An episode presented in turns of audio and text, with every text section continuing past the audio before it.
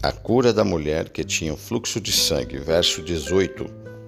Dizendo-lhes ele estas coisas, eis que chegou um chefe e o adorou, dizendo: Minha filha faleceu agora mesmo, mas vem, impõe-lhe a tua mão e ela viverá.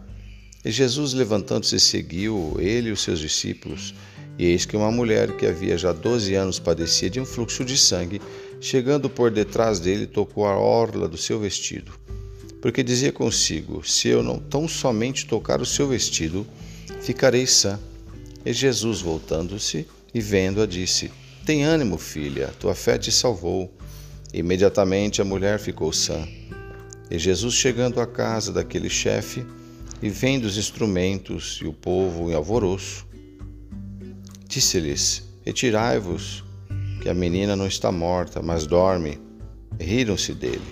E logo que o povo foi posto fora, entrou Jesus e pegou-lhe na mão, e a menina levantou-se. Espalhou-se aquela notícia por todo aquele país.